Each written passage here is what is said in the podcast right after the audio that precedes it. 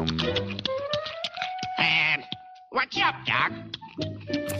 Et ce matin, dans What's Up Doc, on va s'intéresser particulièrement à une maladie euh, bah, malheureusement euh, fort répandue, mais qui concerne pas trop trop de gens et dont on ne connaît pas tous les tenants et tous les aboutissants. Et donc, on va essayer d'y voir un petit peu plus clair grâce à notre invité. Et la maladie d'abord, c'est la sclérose en plaques. Et nous accueillons ce matin, et on remercie euh, d'avoir accepté cette invitation, le docteur Mathieu Vocard. Il est neurologue et chef du département des neurosciences euh, du CHIREC. Euh, bonjour docteur Vocard et merci d'avoir accepté cette invitation. Bonjour, bonjour à tous les auditeurs. Euh, c'est, bah, comme je le disais, on, va parler. Est-ce que vous êtes d'accord avec moi quand je dis que la sclérose en plaques concerne quand même pas mal de gens, mais que peu de gens en connaissent les tenants et les aboutissants? Je suis, je suis assez d'accord avec vous. C'est surtout une, une, maladie qui garde une, une mauvaise image auprès du public alors qu'elle a beaucoup changé au cours de ces dernières années. Et euh, donc c'est important d'en parler et de faire connaître la vraie image de la maladie aujourd'hui. Eh bien justement, et pour euh, pour vous paraphraser ou en tout cas pour aller dans votre sens, on va peut-être commencer à aider nos auditeurs en définissant cette maladie. Donc la sclérose en plaques, c'est quoi précisément? Alors la sclérose en plaques, c'est la maladie la plus fréquente chez les adultes jeunes après, euh, au niveau neurologique évidemment, après les accidents de la route. Donc ça concerne quand même pas mal de gens et surtout ça concerne des personnes jeunes euh, qui seront potentiellement affectées toute leur vie. Alors c'est une maladie, pour rentrer un tout petit peu plus dans le détail, c'est une maladie donc neurologique, mais qui est surtout immunologique, puisque euh, à un certain moment donné de la vie, sans qu'on sache très bien pourquoi, euh, le système immunitaire, tout à coup, se retourne contre euh, nos propres tissus et en particulier contre une substance qu'on appelle la myéline dans, ce cas-ci. La myéline, c'est la gaine qui entoure euh, les axones des neurones. Donc, pour faire relativement simple, c'est comme si on avait un câble électrique en cuivre qui doit être entouré d'une gaine en plastique pour être isolé. Et dans la sclérose en plaques, la gaine est défaillante ce qui crée finalement des courts-circuits et des symptômes neurologiques. Bien, alors vous disiez que ça concerne euh, majoritairement une population assez jeune. En, termes de tranche d'âge, on a une idée exactement? À partir de quel âge euh, ça commence, euh, majoritairement bien sûr?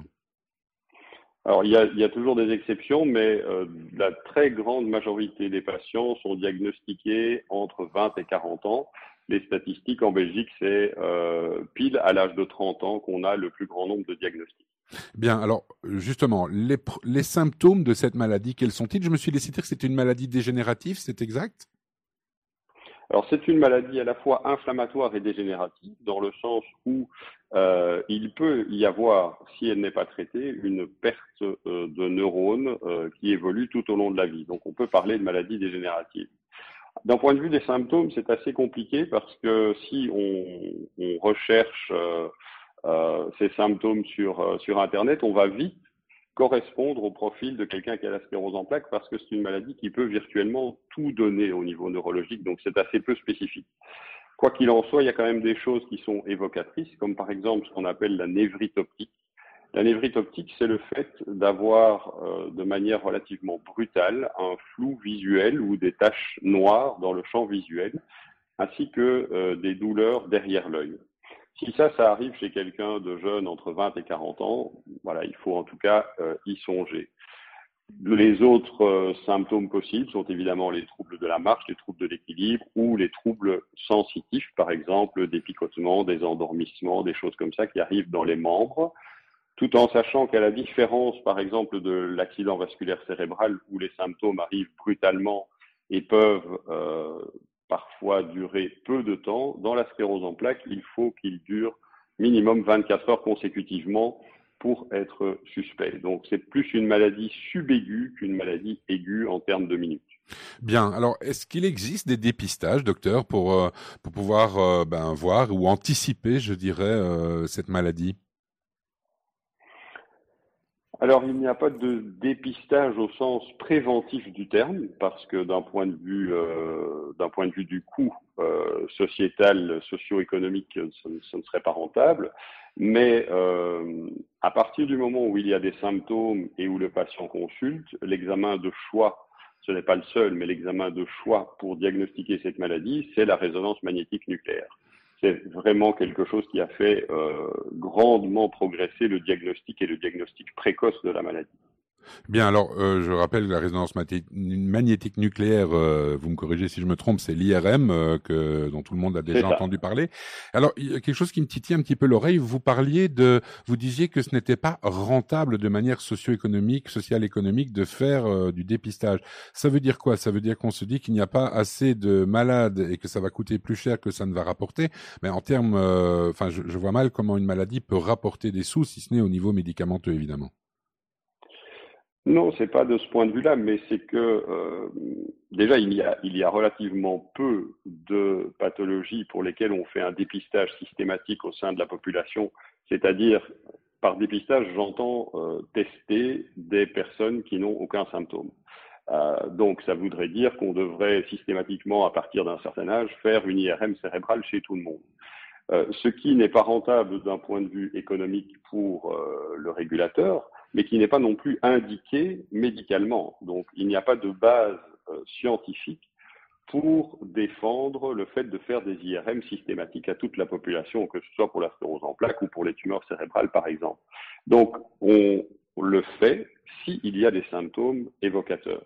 Et on peut compléter euh, ceci par le fait que euh, certaines études ont montré que si on prend 100 personnes de la population générale qui n'ont aucun symptôme neurologique et qu'on leur fait une IRM cérébrale, donc une, résonance magnétique, eh bien, chez euh, 2 à 5 personnes parmi cette population, on va trouver des images qui sont parfois anormales, mais qui sont parfois là depuis la naissance et qui ne seront jamais symptomatiques et qui pourraient générer de l'anxiété, des inquiétudes et même des mises au point inutiles. Donc, ni scientifiquement ni économiquement, le dépistage systématique n'est rentable. Par contre, il est bien clair que s'il y a des symptômes neurologiques, eh bien, il faut consulter euh, un neurologue qui éventuellement prescrira une IRM pour faire le diagnostic. Bien. Alors, avant de, je dirais, d'aller vers le côté thérapeutique de la chose, je voudrais euh, un instant vous poser euh, la question suivante, en, définitive. En, en, termes, euh, beaucoup de gens sont en général dans le déni. Ça veut dire que quand on n'est pas bien, on est toujours meilleur conseiller pour les autres que pour soi-même. On va conseiller euh, rapidement à, des amis ou à des proches d'aller consulter un médecin, alors que soi-même, pour soi-même, en général, on est moins enclin à le faire. Euh, quels sont les, je dirais, les, les symptômes auxquels l'entourage d'une personne peuvent être attentifs pour lui dire ou lui conseiller d'aller, de venir vous voir, par exemple?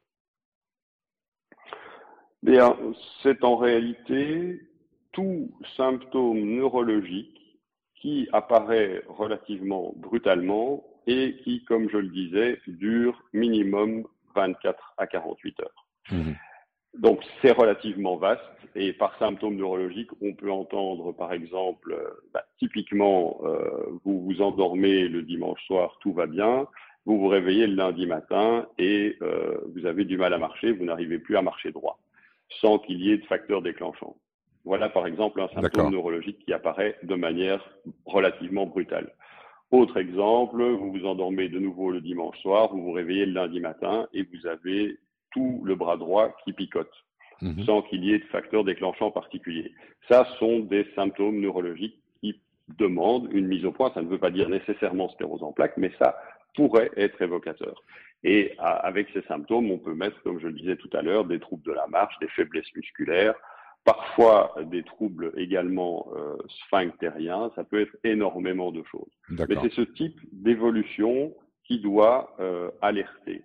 Alors pour être tout à fait complet, il existe différentes formes aussi de sclérose en plaques et il y a des formes un petit peu plus insidieuses. Et par exemple, une autre, euh, un autre cas de figure qui doit alerter, c'est par exemple quelqu'un qui se rend compte que depuis un an, sans qu'il y ait d'explication particulière, euh, le périmètre de marche, la distance de marche diminue.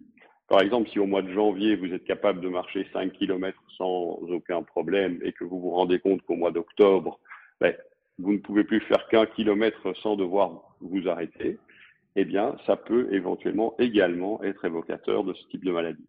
D'accord, donc ce sont euh, des signes avant-coureurs. Alors, on, va aller euh, maintenant dans l'aspect thérapeutique des choses. Quelles sont euh, les possibilités de la médecine aujourd'hui pour, on a bien compris que guérir aujourd'hui n'est pas encore possible, mais en tout cas pour stabiliser la maladie. Et justement, je voulais euh, vous poser la question, j'ai entendu dire que par exemple l'apithérapie, donc c'est une thérapie à base de venin d'abeille ou de gelée royale, euh, était euh, propice à stopper ou à en tout cas stabiliser la maladie. Est-ce que c'est de l'info, de l'intox? Alors ça, clairement, c'est de l'intox et il faut certainement pas commencer par l'apithérapie quand on parle des traitements de en plaques. Donc, euh, mhm. L'apithérapie est un, est un épiphénomène, euh, c'est de, la, de la médecine parallèle et il n'y a euh, jamais euh, eu aucune étude scientifique qui a prouvé une quelconque action sur l'évolution de la sclérose en plaques. Quand on parle des traitements de la sclérose en plaques, on parle d'immunothérapie. C'est une maladie qui est euh, immunologique, c'est le système immunitaire qui dysfonctionne et donc il faut si on veut schématiser les choses, il faut euh, un tout petit peu calmer ce système immunitaire qui a tendance à euh, agresser nos propres tissus. Et on peut calmer ce système immunitaire de différentes manières.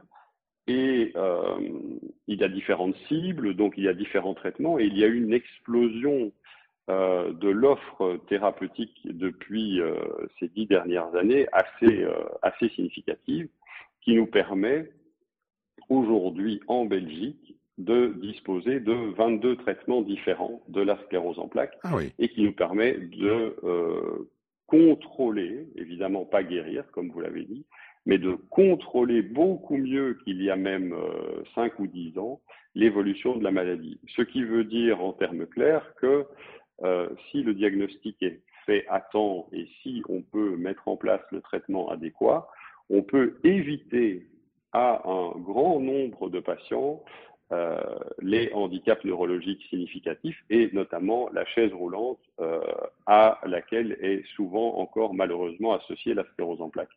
Il faut savoir qu'aujourd'hui, euh, une grande majorité de patients n'aura jamais besoin d'une chaise roulante. On arrive à contrôler la maladie de manière suffisamment satisfaisante chez un très grand nombre de patients. Pas chez tous malheureusement, mais chez un très grand nombre de patients. Oui, mais j'imagine bien. Alors, une question peut-être un, petit peu euh, abrupte. Est-ce que la sclérose en plaques est une maladie mortelle? Je veux dire par là, est-ce qu'on meurt de la sclérose en plaques ou on, peut, ou on meurt avec la sclérose en plaques? Euh, on, meurt avec la sclérose en plaques, mhm. dans, dans le sens où, euh, et ça c'est souvent confondu également, la sclérose en plaques n'est pas la sclérose latérale amyotrophique. Elles sont souvent confondues et elles n'ont rien à voir. Euh, une, une, des grandes différences, par exemple, c'est que dans la sclérose en plaques, il n'y a pas d'atteinte des fonctions vitales, il n'y a pas d'atteinte des muscles respiratoires, il n'y a pas d'atteinte du muscle cardiaque. Donc, euh, on, on, on, ne meurt pas directement de la maladie. Euh, évidemment, des études ont été, euh, ont été menées euh, pour évaluer l'espérance de vie des patients qui ont la sclérose en plaques, mais elle remonte déjà à quelques années. Et euh, cette espérance de vie n'était pas fortement réduite. Elle était réduite de 4 à 5 ans, ce qui est à peu près l'équivalent de quelqu'un qui fume 10 cigarettes par jour.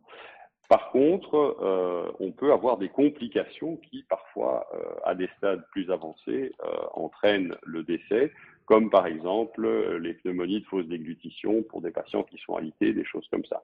Mais c'est plutôt les complications dont on meurt plutôt que la maladie en elle-même. D'accord. Et puis ma dernière question, docteur, euh, vous le disiez, au jour d'aujourd'hui, eh bien toujours pas de remède miracle, mais euh, vous disiez que ben la recherche évolue extrêmement vite et par rapport à, je dirais, une échelle de 5 ans, ça a été un pas de géant. Est-ce que vous avez bon espoir, quand je dis vous, je parle bien sûr de, des médecins, est-ce que vous avez bon espoir d'un jour pouvoir euh, la, guérir, voire l'éradiquer?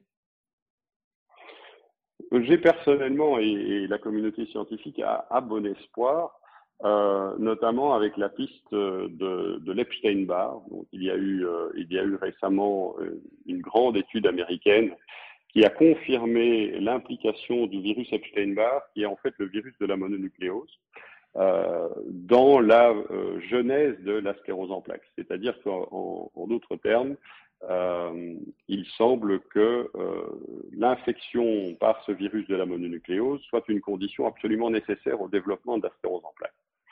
Et donc, euh, des études sont actuellement en cours, notamment avec la, la, firme Moderna, dont on a beaucoup parlé avec le Covid, oui. pour mettre à, au point un vaccin contre cet Epstein-Barr.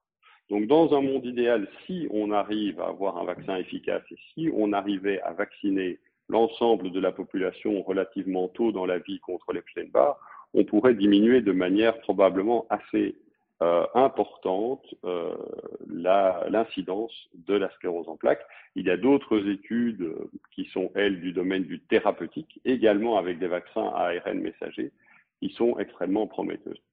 Bien, bah, c'est tout le mal euh, qu'on souhaite à tous les gens malheureusement atteints euh, de la sclérose en plaques. Euh, docteur, merci infiniment d'avoir accepté cette invitation. Je rappelle que vous êtes neurologue et chef du département des neurosciences du Chirec, docteur Mathieu Vocard. Merci beaucoup. Je vous souhaite une bien belle journée. Prenez bien soin de vous. Merci, bonne journée à vous également. À bientôt. what's up, Doc? Et voilà, donc c'était notre